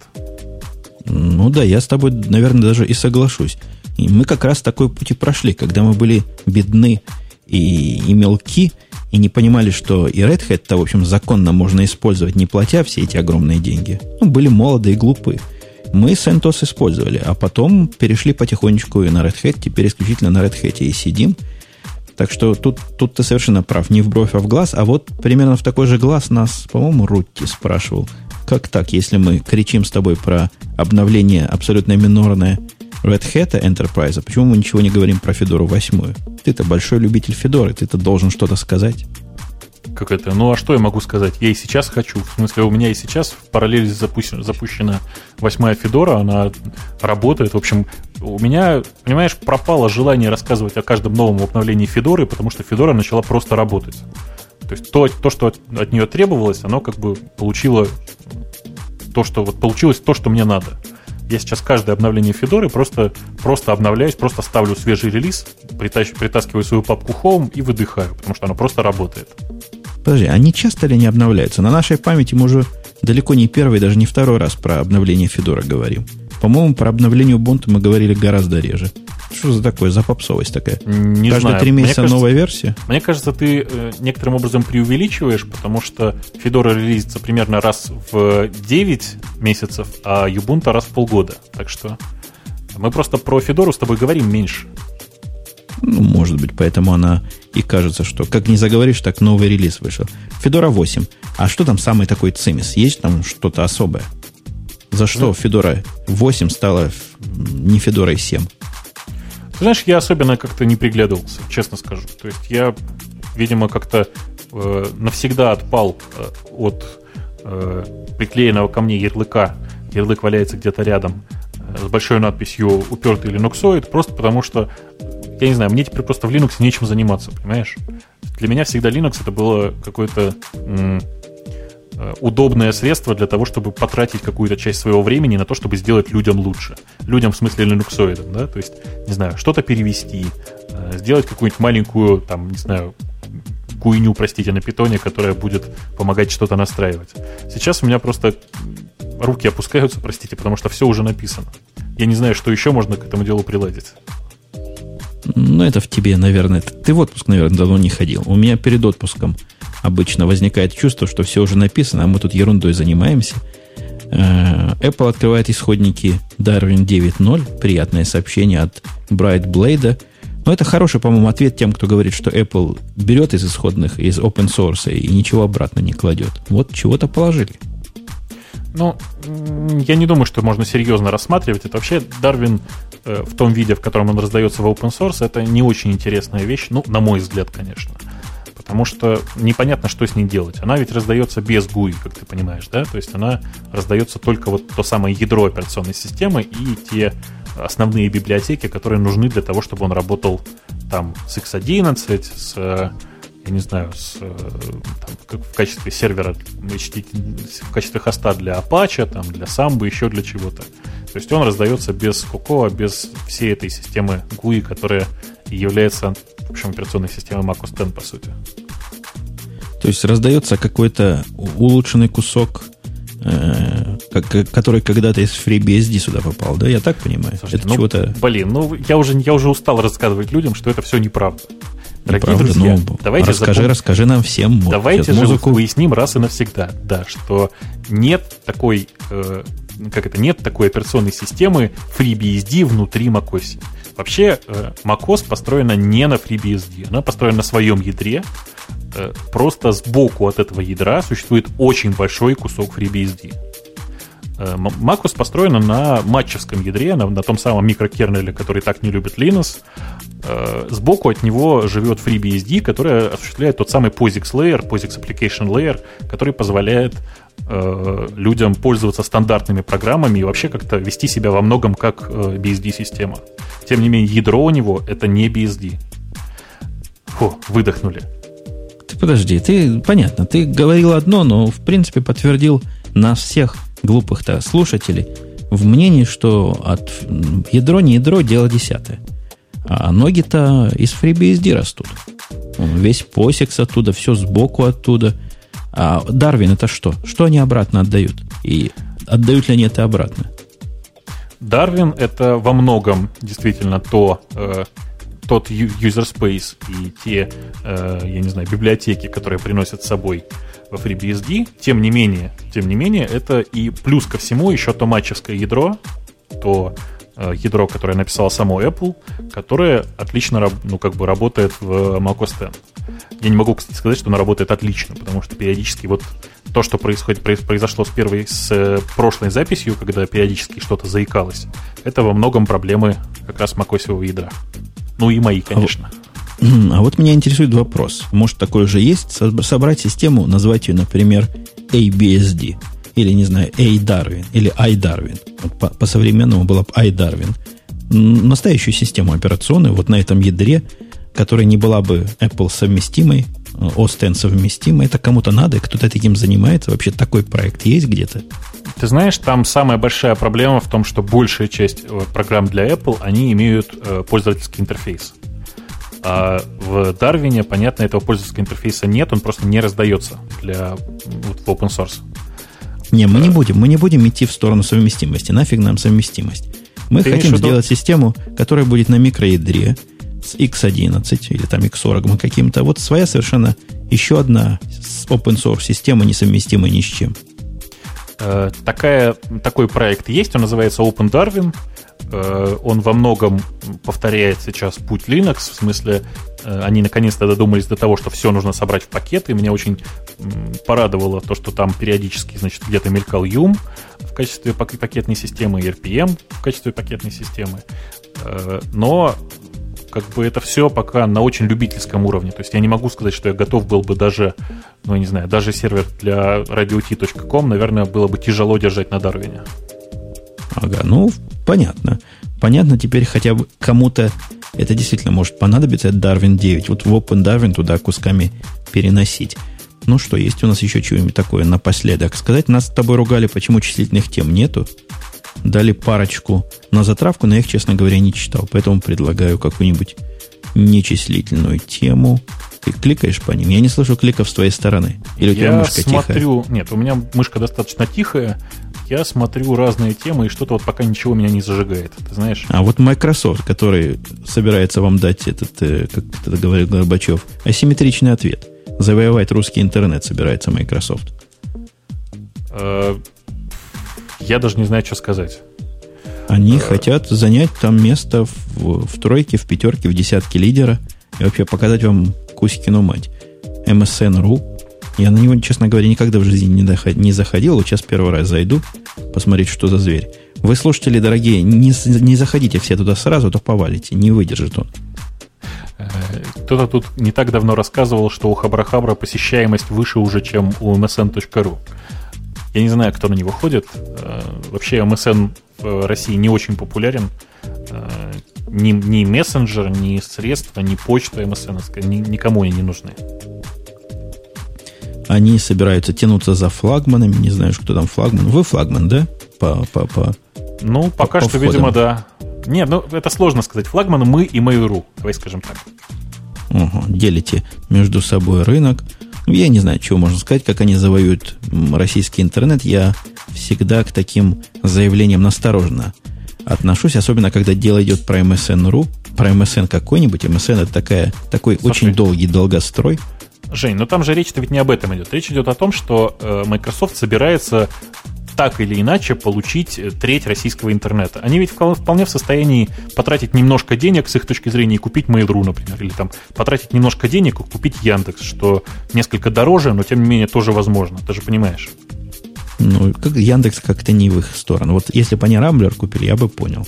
Слушай, а Рамблер Яндекс... сейчас уже, прости, никому не нужен, потому что Рамблер очень сильно падает и в посещаемости, и в цене, а покупать то, что падает в цене, как ты понимаешь, неинтересно.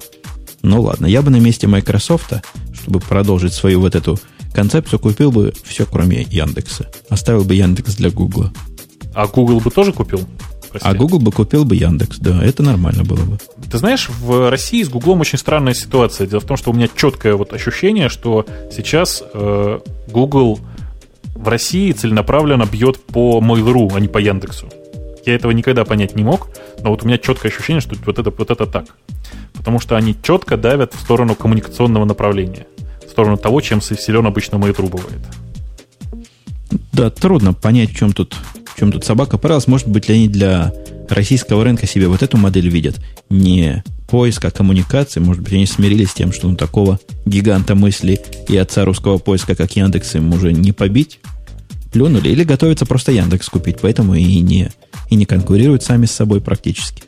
Да никто не знает. Дело в том, что вот сейчас я получаю периодически разные новости из Китая на тему того, как проходит борьба Байду с э, Google – Байду это такой китайский поисковик главный, как вот как, как в Яндекс в России, так был Байду в Китае. Говорят, что сейчас они остановились на цифре почти 50 на 50, и вроде как Байду падать перестал. Естественно, Google эта ситуация не устраивает совершенно, потому что китайский рынок, я повторюсь еще раз, страшно важен для Гугла. Тем не менее, отвоевать аудиторию Байду они пока не в состоянии. Вообще, я могу вашу сторону комплимент сделать. Вашу Яндексовскую. Не знаю, ты уж к поиску относишься или нет. Ну, это специально так или иначе. Проплаченная минутка. Я тут чего-то на русском языке искал. Причем была ситуация такая, что я искал не знаю точно что. И Google мне не смог таки найти то, что мне надо на русском языке. Вот так вот. Я не смог сформулировать для Google то, чтобы он понял. А у вас довольно быстро нашел. Это один из моих первых опытов использования Яндекса для чего-то полезного. Обычно я в Яндекс захожу посмотреть, чего про нас пишут. По блогам поиск, про радио Ти, про меня, про тебя – а тут для, для дела воспользовался. Действительно работает, как ни странно. Э, на самом деле у нас, вот мне кажется, мне кажется, конечно, я это очень субъективен в этой ситуации. Э, мне кажется, что у нас в последнее время качество поиска выросло просто, ну, не на порядок, если то в разы как минимум. Там было просто был нечеловеческий рывок, потому что ну, довольно долго у нас в области поиска был застой, потому что нам не с кем было конкурировать. Сейчас как-то и Рамблер встряхнулся, и Mail как-то встряхнулся, и Google, вот, который пришел через какое-то время, тоже всех нас ощутимо встряхнул. И, не знаю, я сейчас в состоянии периодически пользоваться Яндексом как поиском. До этого был не в состоянии. Ну, да, действительно, ты, ты скорее прав, чем нет. Я пробовал, я пробую время от времени пользоваться всякими как они появляются на, на хабре реклама различных поисковиков. Чего-то мне релевантность всех их кажется более чем сомнительной. Ну, может, молодые еще, может, научатся. Там, по-моему, бегун какой-то появился, или не бегун. Какой-то появлялся с коротким названием, я тоже им искал чего-то. Удивился тому, чего он нашел. Какие-то ссылки 33 на меня он посчитал более главным, чем, например, мой сайт. Э, я думаю, что ты говоришь про GoGo.ru. Это поисковик от компании Mail.ru, который очень такой, очень, как это сказать, тренировочный, то есть очень такой техническая, технологическая демо, давай назовем так. Да-да, точно помню Google. Я почему-то его воспринял как Google. Да, вот этот самый GoGo. Да, он и нашел чего-то нечто странное про меня. Хотя, говорят, там можно найти, мы, по-моему, про него уже говорили. Такое, что никто другой и, и, и не догадается тебе показать. Ну, у каждого поиска, еще раз повторю, есть достоинства и недостатки. Я для себя разделяю так. Все локальные поисковики, будь то Байду, там Рамблер, Яндекс, что там было еще, Вуаля, ФР там было, всякие вот локальные поисковики, они отлично ищут э, для обычных людей если ты понимаешь, о чем Слушай, я. Слушай, а тут говорят еще веб альта есть, Нигма. Смотри, какие имена. Я веб альту слышал, Нигму вообще никогда. Слушай, ну поисковиков огромное количество. Давайте еще вспомним апорт, э, чтобы он был здоров. Я не знаю, там э, поисковиков действительно очень-очень много. Э, тем не менее, вот мне сейчас кажется, еще раз повторюсь, что локальные поисковики подходят больше казуалам, обычным людям. Большая часть гиков всегда будет пользоваться Google, потому что Google сейчас максимально нацелен на гиков. Причем больше, чем когда бы то ни было. Да, мы можем, кстати, одной из образовательных тем каких-нибудь будущих подкастов рассказать про его хитрецкий язык. Как там можно себе все это дело уточнять и формализовать. Там страшное дело просто. Ты смотрел на, на, на описание этого языка? Я не знаю, может, и у вас такой есть. Но я себе представляю, как это объяснить простому человеку. Ну, невозможно. Не для простых людей все это придумано. Да, я с тобой совершенно точно согласен, что простой человек, он вообще не в состоянии писать все эти сложные языки, сложные запросы. Я в свое время как-то пытался собрать статистику. Э, я-то, честно говоря, думал, что процентов 7 хотя бы представляют язык запроса. Я очень люблю эту цифру 7%. В реальной жизни оказалось все еще страшнее. Меньше, чем одна сотая процента в день пользуется расширенным синтаксисом поисковика Яндекс. При том, что у нас расширенный синтаксис, в общем, ну, тоже не человеческий, потому что он, ну, не знаю, не нацелен на обычных людей, да, тем не менее он кажется мне проще, чем у Гугла. Э, Все равно не пользуется никто. А, слушай, говорят, Нигма это не, не хрен какой-то с горы, а проект МГУ имени Ломоносова. Слушай, а вы, вы чей проект? Вы никакого не МГУ. Вы хотя бы там физтеха какого-то. Так просто погулять вышли. Да, мы просто пошли погулять. Это все, все знают, что Яндекс это просто погулять вышел. Давай хорошую новость под конец. Э, ты видал длинный такой, но ты не мог этого не видеть. Ты на лор же ходишь? Хожу, конечно. Ну, ты видел самая последняя новость, которая больше тысячи комментариев собрала? М-м, что-то даже вот не догадываюсь. Которая? Ну, какой-то русский процессор вышел такой, что всем покажет Кузькину мать. О, Эльбрус какой-то 3М, по-моему. Как опять? А я слышал, ну. что всю команду Бабаяна в очередной раз попросили из Intel. Не, я как-то далек от всего этого. Да и статья была довольно такая, очень по-советски написана, как почти, почти какими-то 80-ми дохнула, государственная комиссия приняла, решила, что процессор соответствует лучшим иностранным образцам зарубежным, и все такое. Трудно мне... Там технические споры идут вот в этих 900 комментариев, но у меня времени все 900 прочитать не было. Говорят, оно примерно сравнимо, по-моему, с каким-то Итаниумом 600 600 ги, 600, 600 гигагерцовым, что-то такое, 600 мегагерцовым. Какой-то не особо могучий процессор получился, но вроде бы концептуально интересен.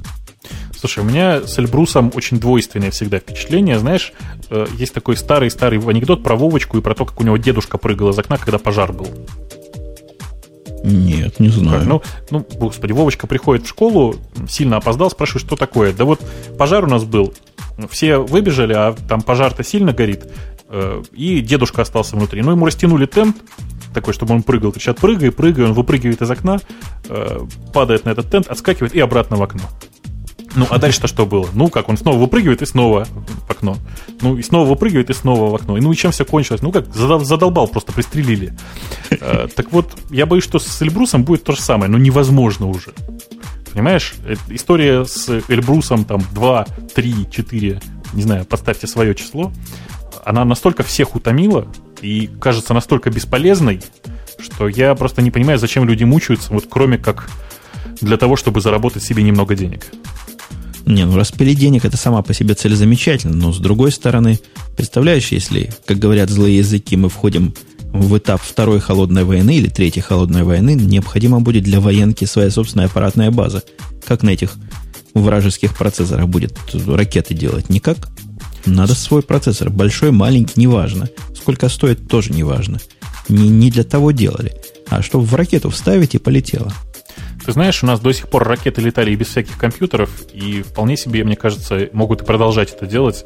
По крайней мере, я не вижу, зачем нужен там сложный вычислительный процессор внутри ракеты. Тем более, что большая часть этих процессоров, они в условиях, в которых летают ракеты, работать не может.